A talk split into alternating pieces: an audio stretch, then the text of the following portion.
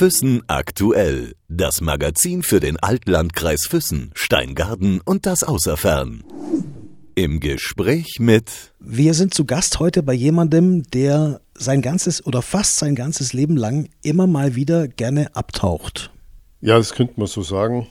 Früher bin ich mal Motocross-Rennen gefahren und bin dann zum leidenschaftlichen Fischer geworden und von der Fischerei bin ich zum Tauchen gekommen und habe dann das Fischen, das Motorradfahren und alles aufgehört und tauche jetzt seit 35 Jahren und fotografiere und filme da unter Wasser.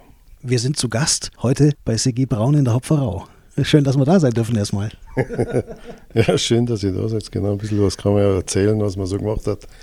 Taucher, Tauchlehrer, Kameramann, Fotograf, was bist du alles? Ja, eigentlich äh, zur Taucherei bin ich gekommen, bin ich mal auf Malediven geflogen habe damals ein Motocross-Motorrad verkaufen müssen, dass ich das überhaupt zahlen habe können, weil damals war das schon noch ein bisschen teurer im Verhältnis, als es heute ist. Und war dann total begeistert, habe gesagt, also das ist genau das, äh, ich muss jetzt da runter und, und tauchen und fischen. Und bin dann da runter, war dann zuerst einmal ein halbes Jahr runter, bin dann wieder heimgekommen und habe gesehen, dass ich ohne das praktisch nicht mehr leben kann. Also zu dem Zeitpunkt war das mein absolutes Heiligtum. Dann war ich zwei Monate daheim und dann bin ich wieder für, ein, für das Rest, restliche Jahr wieder runter und habe dort getaucht und gefischt und im, mit einer maledivischen Fischer damals ausfahren. Das war natürlich absolut toll, muss man sagen, diese die Marlins rausziehen und die, die Tunas.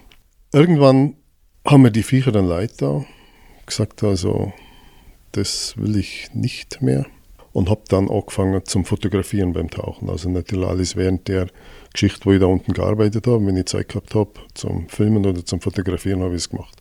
Und wenn man natürlich in einem Gebiet wie auf der Malediven, das war damals relativ unerforscht, es hat wenig Unterwasser-Film- und Fotomaterial gegeben. Und da war man natürlich schon in einem Metier, wo filmisch und, und fotografisch Neuland war. Und wir haben natürlich auch tollste Bilder und, und Filme da unten machen können.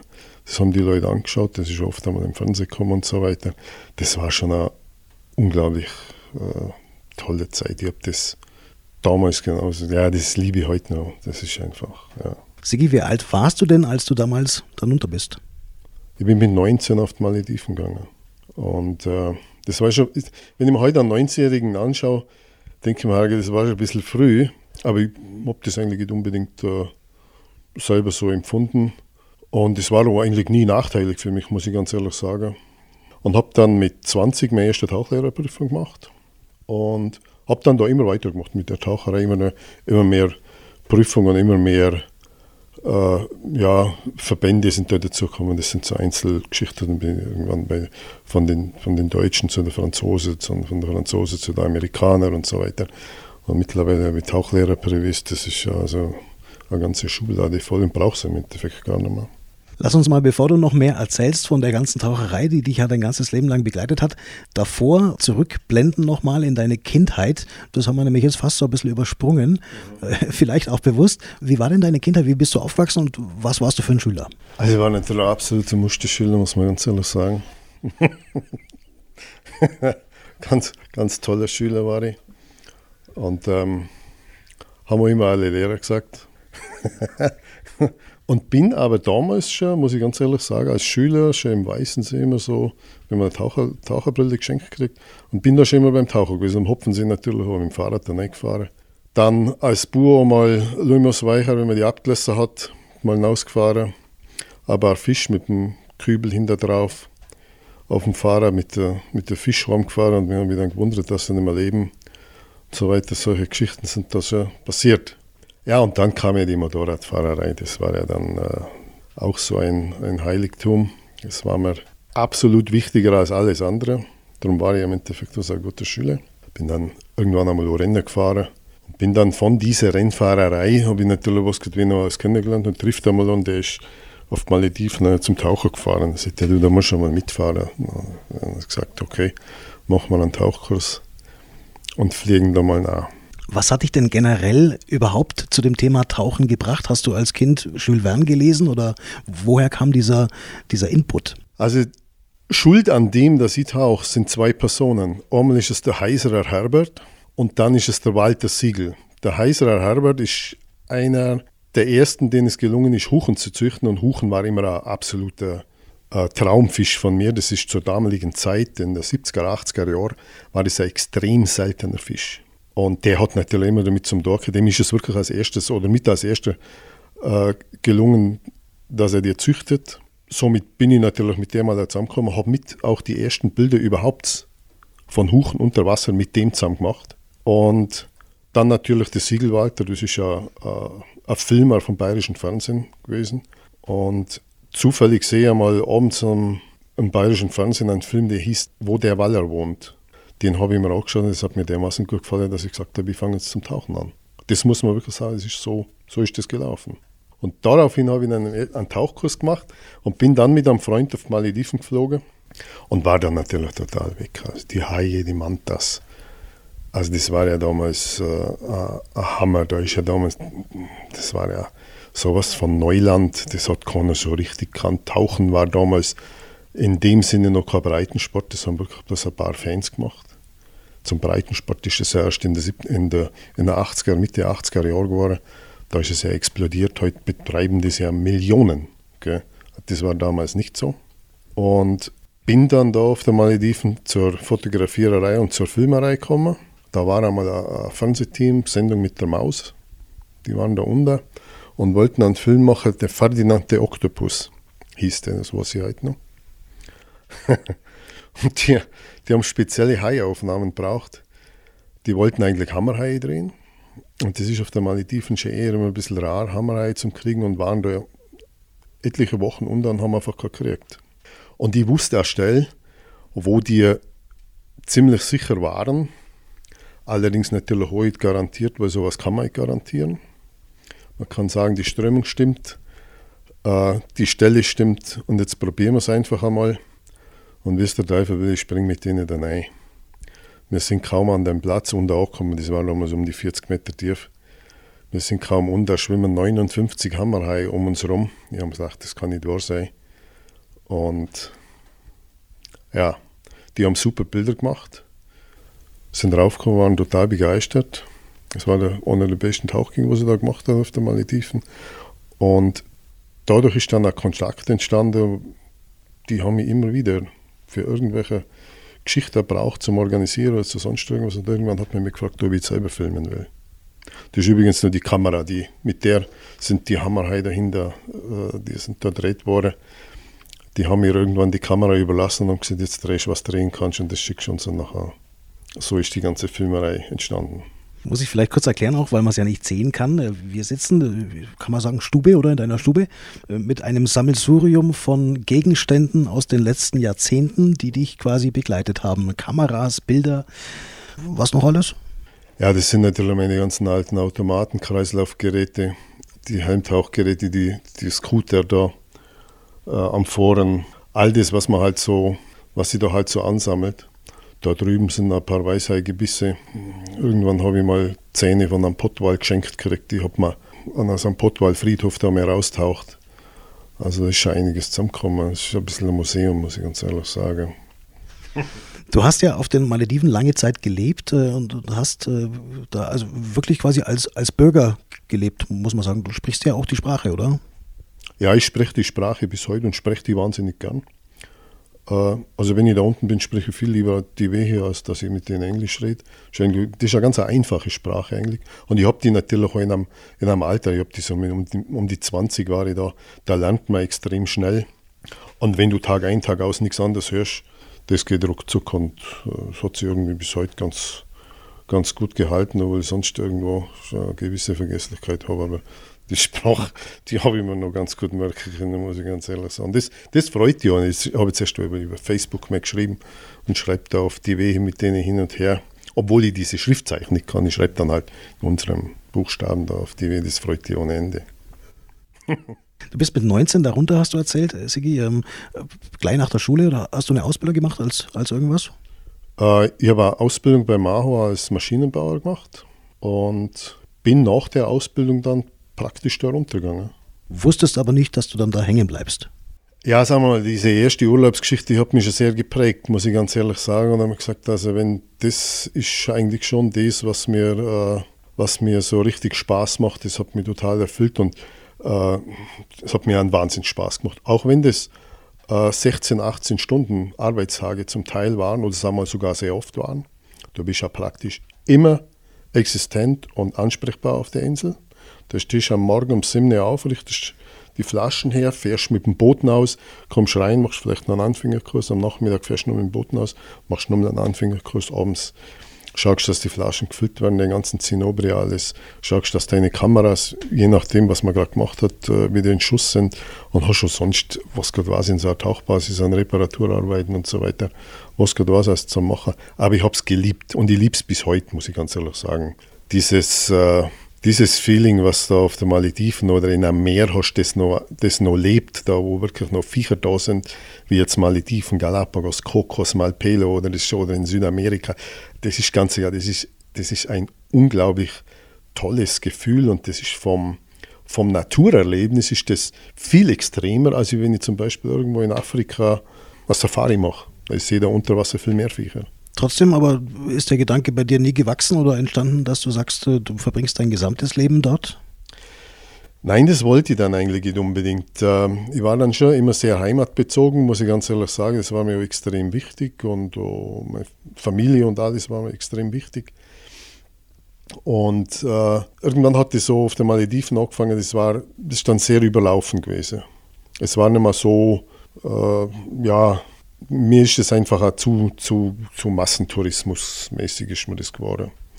Und zudem habe ich dann noch Angebote für, aus der Filmerei gekriegt. Ich habe aber immer nebenbei auch noch gearbeitet. Also das, das, war nicht so, dass ich praktisch das ganze Jahr äh, ununterbrochen entweder auf der Malediven oder beim Filmen war. Ich habe das immer so halbe halbe betrieben. Ich wollte eigentlich nie irgendwie den, den, den Bezug zum normalen Job verlieren und, und wollte aber auch nie die Fühlung zur Filmerei verlieren. Aber damals, als ich von der Malediven heimgekommen bin, waren einige äh, Fernsehanstalten, äh, die waren schon sehr interessiert, dass ich für die drehe und ich hätte da anfangen können, wollte es aber nicht, weil als Kameramann bist du ja praktisch, da bist du ja nie daheim. Da bist du ja monatelang was Gott wo und das, ich habe das, hab das auch gelebt, ich habe so gemacht und habe gesagt, das, äh, da verliere ich den Spaß am, am Drehen und, und den Spaß am Naturerlebnis. Und dann sind auch die Filme nicht mehr so top. Da brauche ich Muße, da brauche ich Ruhe dazu, dass ich das. Äh, und ich will heute bei so einem Film auf Zeit schauen. Äh, das müssen Top-Bilder sein und, und ähm, man will ja irgendetwas herstellen, was die Leute anschauen und was dann vielleicht irgendwann mal in ein paar Jahren immer noch gut ist. Man kann also durchaus sagen, Sigi, bei dir ist es so gewesen, dass deine Leidenschaften, dass deine Hobbys quasi deinen Lebensweg bestimmt haben. Es hat sich alles dann irgendwie so ergeben.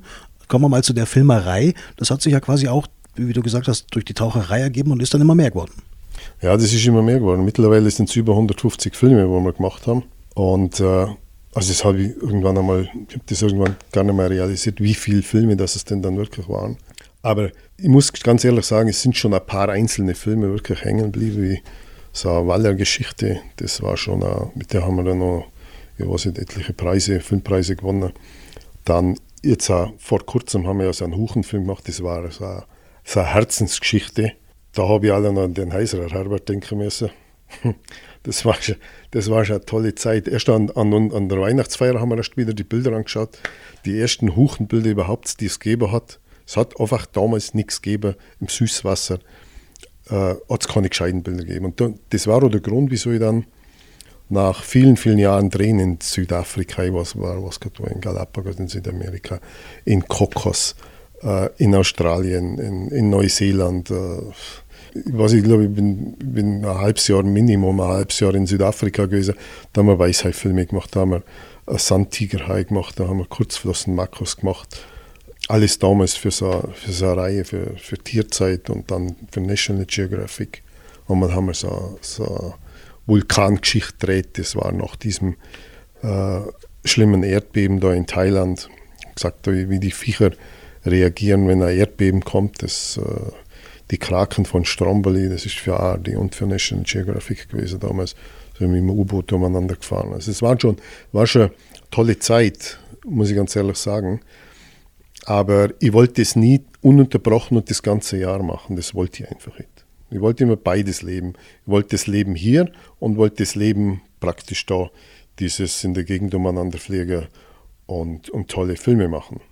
Und irgendwann hat es dann aufgehört. Irgendwann habe ich gesagt, also dieses Meer, da wäre ich dann wahrscheinlich nicht mehr Kameramann geblieben, sondern ich wäre dann zum Umweltschützer geworden, weil ich einfach gesehen habe, wie, in was für einem unvorstellbaren Maße die Meere zerstört werden. Das kann sich ein normalsterblicher Mensch gar nicht vorstellen. Man muss dazu, da muss in Gegenden kommen, wo kein Tourist ist. Dann siehst du, was für eine unglaubliche Umweltzerstörung in den Meeren stattfindet. Das ist Wahnsinn. Die Viecher werden zu zigtausenden abgeschlachtet. Dass es überhaupt irgendwas gibt, musst du dir wirklich wundern. Und dann habe ich gesagt, okay, ich konzentriere mich jetzt so mehr auf, auf die Süßwasserfilmerei, weil das bis heute nah einfach auch selten ist, weil es eigentlich auch schwierig ist, weil es immer erstens mal verflucht kalt ist und weil da das Wetter in so einem Süßwasserfilm unglaubliche Streiche spielen kann und diese Wettersituationen, die wir jetzt so haben, in den letzten paar Jahren hat das jetzt nicht unbedingt gerade erleichtert. Wir spüren natürlich im Süßwasser auch ganz extrem diese Erderwärmung. Es ist zum Beispiel so, dass beim Fisch, ein Süßwasserfisch oder Flussfisch wird zum Beispiel beim Ruchen, wenn das Wasser im Winter zu warm ist, dann bildet sich das Ei richtig aus und die schlüpfen dann zwar irgendwann einmal, aber sie sterben. Und äh, das ist jetzt zum Beispiel so eine Geschichte, was man in der Zukunft diese Erderwärmung in den Bergen und im, im Unterwasserbereich wie das reinhaut und, und wie die Fischer am Kämpfen sind, Landesfischereiämter, dass sie die Fische noch herbringen, dass alles ausstirbt, wirklich war. Da sind ja ganz tolle Bemühungen, das ist, muss man mal unseren Staat mal wirklich loben, dass die da auch Geld reinstecken, dass es das Fischzeug und die, die Massen an Fisch noch gibt, die es eigentlich gibt. Das ist im Süßwasser schon noch toll, muss ich ehrlich sagen. Hat sich das mit dem Tierschutz, ähm, das hast du jetzt erwähnt, eben auch ähm, sehr intensiv, ja auch im Laufe der Zeit dann so ergeben durch das, was du alles erlebt hast? Ja, das kommt natürlich zwangsläufig. Das war früher, also für mich ist ein ganz großer Vergleich immer äh, Malediven oder Galapagos, da waren wir ja mehrere Male oder so, ich weiß nicht wie oft. Und wenn dann siehst du auf der Malediven an so manchem Tauchplatz bist du halt reingegangen, da hast du manchmal so 150, 200 Haie gehabt. Wenn die Strömung gestimmt hat, das ist in so einem Kanal, wenn Kaltwasser raufkommt, nachher stehen die alle da. Und da hast du wirklich Unmassen von Haien gehabt. Und wenn ich da heute tauche, dann sind es halt nicht mehr 200, dann sind es unter Optimalbedingungen vielleicht nur 20, 30. Aber das war's dann. Und das sind meistens Kleinwüchsige. Oder wenn ich zum Beispiel auf, in Galapagos schaue, kann mich erinnern, ich bin in Galapagos auf dem Felsen geguckt und es sind sage und schreibe 40 Minuten lang ununterbrochen Hammerhaie an mir vorbeigeschwommen. Neben mir, über mir, links und rechts, also das war ein Wahnsinn. Aber die Bestände haben auch da so abgenommen, dass man sagt, man ist froh, wenn man mal was weiß ich, 50, 60, 70 Stück sieht. Also das ist schon, und das sind jetzt natürlich noch Gebiete, da wird dann extrem aufpasst. In Gebieten, wo kein Tourismus stattfindet, da findet ja das richtige Abschlachten statt. Das habe ich irgendwann einmal nicht mehr sehen können. Wir sind natürlich durch die Filmerei in, den, in Tourismusgebieten gewesen. So zum Beispiel war in der Mongolei, das war auch ein Tourismusgebiet. Gell. Man versucht da diese Schneeleoparden zu machen. Man begibt sich schon in krasse Gegenden, die auch immer ganz ungefährlich sind. Also da ist in Amerika aber sicher immer ganz ungefährlich. Das wollte ich gerade fragen. du bist auf der ganzen Welt rumgereist. Ähm, warst du jemals in Lebensgefahr durch die, durch die Arbeiten? Ja, also ich bin eigentlich, ich bin nur einmal von, das war einmal eine gefährliche Situation, das war in, in, in Südafrika.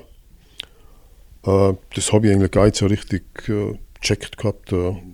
Bin da einfach äh, an dem Flughafen umeinander gesprungen. In der Nacht war das auch noch, sind wir in der Nacht angekommen. Und ich habe was gesucht und mein Zeug liegen lassen. Und, und ja, da hat dann gemeint, wir sind dann so quasi ganz kurz vor einem Überfall gewesen oder an einem, an einem Überfall vorbeigeschrammt. Nicht ein Polizeiauto eingelaufen wäre Zufall. Es war eine Zufallsgeschichte. Ich habe das gar nicht so richtig wahrgenommen. Das war eigentlich so das Einzige. Von Viechern bin ich schon mal bedroht worden. Ähm, ich habe ein Wahnsinnsglück gehabt durch so, mit so einer Schwertwahlgeschichte. Dem Schwertwahl habe ich so, so ein Junges erschreckt äh, mit einem Scheinwerfer und der ist dann sauer geworden. Mit einem Weißei haben wir mal so eine Situation gehabt und das äh, hat mich dann im Endeffekt äh, von der Fischerei auch weggebracht, muss ich ganz ehrlich sagen. Ich habe gesagt, die Viecher, die hätten mich so oft umbringen können, haben sie getan in die Sonne. Es ist genau so. Und das kommt vom, vom, von meinem Tiefsten. Also ein Viech umbringen, ich, mein, ich muss halt auch manchmal eine Forelle oder sowas. Äh, totschlagen oder so, aber, aber dass ich einfach ein Viech, weil es mir auf die Nerven geht oder irgendwas zum Spaß oder, oder zum Fischen oder irgendwas, ich könnte Hochsee fischen, äh, fahre jetzt wieder auf Malediven, ich tue es einfach nicht mehr. Das will ich nicht mehr. Ich will kein, kein Tier mehr einfach, wenn es unbedingt sein muss, umbringen. Das waren ja zum Teil, nehme ich mal an, auch Orte, die ihr aufsuchen musstet, um ganz bestimmte Tierarten auch vor die Linse zu bekommen. Ja klar, immer in den, in den 80er, 90er Jahren war natürlich durch diesen weißen Hai, da waren natürlich Haie das Absolute. Äh, und in, in der reinen Tourismusgebiete, klar, hat es da, da, man hat halt grau, graue Riffhai oder, oder Hammerhai oder sonst irgendwas. Aber um, an diese Weißhai-Geschichten damals, das war natürlich der, der Bringer. Äh, das hat man damals zu der damaligen Zeit in Australien, im Süden von Australien. Ich habe das damals mit dem Rodney Fox gemacht, der ist schon öfters mal auf der Malediven gewesen. Das ist schon einer gewesen, der, der war eigentlich weltberühmt, der hat da am Weißen Hai mitgearbeitet. Aber der ist deshalb so berühmt gewesen, den hat einmal ein weißer Hai im Maul gehabt. Den haben sie mit 500 Stichen haben sie den zusammennähen müssen und hat es blank überlegt durch einen, durch einen ein Zufall hat er das überlebt. Äh, da war wirklich ein Krankenwagen in der Nähe. Und die ziehen den da raus. Der war natürlich beim Harponieren, hat Fisch an, seinem, an seiner Schnur hinterhergezogen, die er harponiert hat. Dann ist er Weisheit gekommen und hat einen Pack und hat zum Haaresbreite überlebt. Und dann noch der Zufall mit dem, mit dem Krankenwagen und äh, ja, er hat es überlebt, aber mit 500 Stichen über den ganzen Brustkorb ist der zusammengenäht worden. Gell. Und den habe ich natürlich damals so äh, kennengelernt auf den Malediven. Und dann habe ich auch gesagt, also dieser Zirkus mit den Weißen, das ist mir zu dämlich in diesem, in diesem Käfig da hocken und das Viech da auffuttern. Aber irgendwann habe ich gesehen, dass die Weißhaie, und die sind ja damals extrem gefährdet gewesen. Damals war noch richtiges Abschlachten mit Weißhai, also das, die Australier haben die, wo es bloß irgendwo gegangen ist, haben die die umgebracht, also angefüttert, dann Schrotflinte ins Maul oder sonstige Geschichten. Also das haben, die haben einfach gesagt, äh, wir mögen das Vieh in unserem Lebensraum, wenn irgendein Kind zum Baden geht oder sonst was, muss immer irgendwie Bedenken haben. Äh, die werden natürlich zum Teil schon ver ver verharmlost, die, die Weisheit. Ganz so harmlos sind sie nicht. Aber es, es, es rechtfertigt natürlich nichts aus einer Art auszumrotten. Das geht nicht. Die Bestände haben sie mittlerweile erholt. Damals war das eigentlich ein, ein, Zufall. Wir sind damals oft mal auf, auf, nach Australien geflogen und haben ein unglaubliches Glück gehabt. Wir haben immer so vier, fünf große Weißhaie ums Boot gehabt und haben Wahnsinnsbilder drehen können. Das ist sogar, sogar damals so optimal gelaufen durch die Sicht und die Formation der, der Felsen, dass wir ohne Käfig hat drehen können. Das war, schon, das war schon toll. Da sind nur einige Filme daraus entstanden und das Filmmaterial ist, ich weiß nicht wie oft über den Bildschirm gelaufen. Dann bin ich von Australien zurück. Dann haben wir in, in Südafrika einen Weißhai-Film gemacht. Das sind natürlich durch ganz andere, ganz andere Leute, ganz andere Erlebnisse. Dann haben wir mit dem André Hartmann, dieser ganz faszinierender Typ ist, das ist einer der ersten gewesen, der mit Weißhai überhaupt getaucht hat. Der hat gesagt, das ist ein Weißhai, der macht da nichts, das ist ein Weißhai. Der ist gefährlich, der hat, dem, ich sehe das heute auch, das ist klar, aber der hat uns das halt alles so erklärt. Und der ist dann wirklich ins Wasser gegangen und hat sich in die Rückenflosse von so einem Weißhai gehängt und hat sich da mitgezogen. Das hat man die See recht. Das war unglaublich. André Hartmann hieß der. Und einmal haben wir so mit so einem Wahnsinnstyp gedreht, das war unglaublich. Mark Edison hat der geheißen, das ist ein Südafrikaner gewesen. Der hat gesagt, wir gehen Tigerhai tauchen. Tigerhai-Bilder waren damals so sehr selten. Und dann haben wir gedacht, ja gut, wenn der das macht, dann springe ich da rein. Klar. Wir sind da zum Tauchen gegangen und der hat so einen, so einen Thunfisch in der Hand gehabt, das ist damals so in Tierzeit gelaufen. Dann ist ein Tigerhai dahergekommen. Ich glaube, der hat fünf Meter gehabt. Ein riesen Tigerhai. Also das war ein Wahnsinn. Mir ist das Herz in die Hose gefallen. Und ich gedacht, das darf nicht wahr sein. Das hast, jetzt bist du mit einem echten Wahnsinnigen ins Wasser gegangen. Dann hat er den Tigerhai gefuttert. Der hat dem, dem Tigerhai den Thunfisch ins Maul geschoben. Also wenn es überhaupt nichts gewesen wäre. Und der Tigerhai war nicht aggressiv. Der ist noch ein paar Mal um uns rumgeschwommen und ist dann wieder weggeschwommen. Das waren nicht alle Wahnsinnsbilder, die damals gehen da habe ich mir das erste Mal gedacht, mein lieber schon das, also da, weil ich das, weil ich das erste Mal diesen riesen Hai da neben mir gehabt habe, da ist mir wirklich ganz anders geworden, muss ich ganz ehrlich sagen. Aber das gewöhnt man dann natürlich auch. Mit der Zeit, wenn du siehst, dass die zu aggressiv sind, wenn man ein bisschen aufpasst, passt das so. Und so ist es mit diesen Haien aller, aller mehr geworden, sind immer mehr Filme gemacht worden.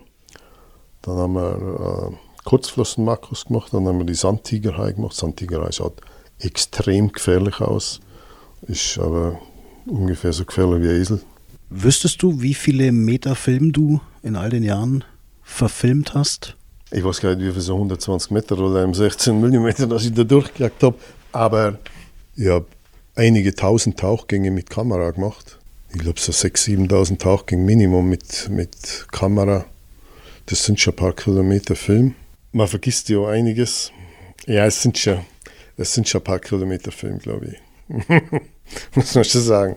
Kommen wir mal noch auf ein Thema, Sigi, äh, das haben wir jetzt noch gar nicht angekratzt, das haben wir bisher ausgelassen, das ist so das Thema Familie. Jetzt könnte man ja eigentlich annehmen, ähm, du äh, hätte ja so sein müssen, dass du deine Frau äh, irgendwo unter Wasser oder auf den Malediven kennenlernst. Also meine Frau, mit der bin ich praktisch äh, in Schule gegangen, das ist die Gabi. Wir kennen uns seit 46 Jahren, no, länger, 47 Jahre, gell?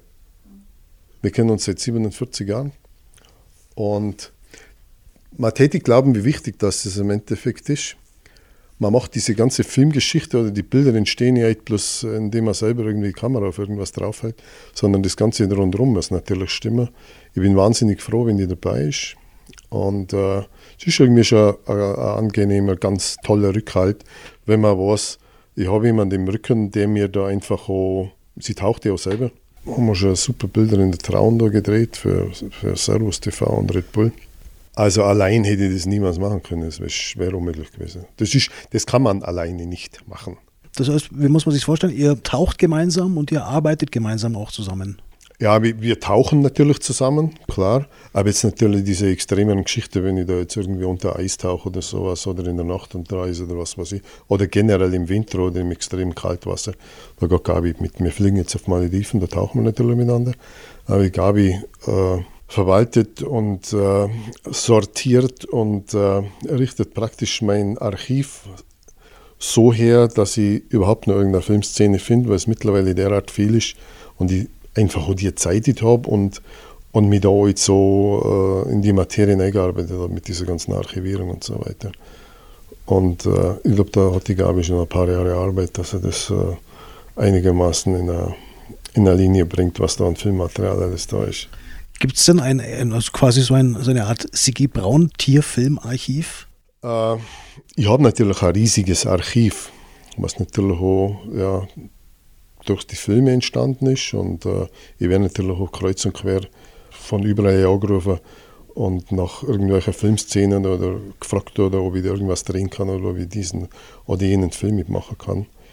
Ähm, ja, im Grunde genommen habe ich schon ein Archiv. Ich habe so ziemlich alles von der Erdkröte bis zum Schwertwal. was filmst du denn privat, wenn du privat mal was filmst? Oder filmst du privat gar nichts? Wenn ich privat film, bin ich auch beim Tauchen. Ich drehe also, also zu 99 Prozent einfach bloß Natur. Was eigentlich, äh, erstens mal Natur generell, weil Natur äh, wird immer weniger, äh, die Viecher werden immer weniger. Also ich sage immer, das muss man so gut wie möglich feststellen. Was mich ein bisschen nachdenklich gemacht hat, äh, ich habe viel zu wenig Menschen gedreht, das muss ich ganz ehrlich sagen. Das ist etwas, das, ähm, das ändere ich jetzt. Ich habe praktisch Kameras nie auf Menschen gehalten. Das hat mir einfach, das war immer zu selbstverständlich. Das war immer zu, zu einfach. Das habe ich gesagt, äh, das interessiert mich. Bin ja jetzt durch die, einige so Tatortgeschichten und Krimi und, und Spielfilme auch gemacht und dann gesehen, dass Menschen zu drehen auch ganz, ganz so einfach ist, wenn man denn dann richtige Szenen äh, für Film oder so, ist das äh, fast genauso schwierig wie, wie Tierfilm. Du kennst dich ja auch gut aus in den heimischen Seen, die wir hier in der Region haben. Ich glaube, den Allersee kennt keiner so gut wie du. Ja, ich habe natürlich extrem viele Tauchgänge. Ich bin jetzt nicht einer, der, der als erstes da am Allersee unten war, aber ich war lange da und, und habe da. Allersee ist ja, ist ein super See. Die Hechte und das alles in, oder Nachtauchgänge, das ist schon toll im Allersee. Die geschichtliche Sache ja, wir haben damals einen Film darüber gemacht, Der blutende See. Das war damals, hm, klar ist das, äh, haftet da aus einer Nazi-Geschichte aber das Interessante an dem See, ich muss wirklich ganz ehrlich sagen, diese, äh, ist, ist die Natur oder ist einfach der Fischbestand und der See an sich. Das andere ist bloß irgendeine Geschichte. Das ist eine Geschichte, die die Leute gerne hören. Gibt es irgendwas, wo du sagst, ähm, das, das hätte ich gern irgendwann noch vor der Linse oder irgendwie äh, oder irgendwas, wo, wo man sagt, das habe ich bisher in meinem Leben noch nicht erlebt, das würde ich gerne noch als Taucher oder auch als Fotograf oder auch als Kameramann gerne erleben? Also ich habe so ziemlich alle Walarten gedreht, bis auf einen Blauwal. Einen Finnwal habe ich gehabt, das ist ein naher Verwandter, aber der ist vier oder fünf Meter im Schnitt kürzer wie ein Blauwal. Ein Blauwal hätte ich noch ganz gern. Das wäre schon noch eine, eine Geschichte. Muss ich mal schauen auf die Azoren. Jetzt haben wir sehr vieles gehört, Sigi. Vielen herzlichen Dank für die Zeit und den Einblick, den wir bekommen haben. Ich weiß, wir können viele Kapitel aufschlagen, die es noch zu erzählen gibt, aber ich glaube, wir haben einen ganz guten Einblick bekommen. Ja, hat mich gefreut. Muss ein bisschen reden, ist schon ganz gut. Ja, fällt ja selber wieder einiges ein. Alles Gute für die Zukunft. Ja, danke. Füssen aktuell. Das Magazin für den Altlandkreis Füssen, Steingaden und das Außerfern.